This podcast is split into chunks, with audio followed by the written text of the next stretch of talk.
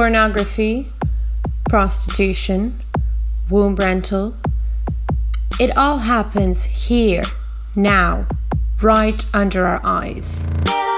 It happens right under our eyes, and yet we do not see those practices for what they are.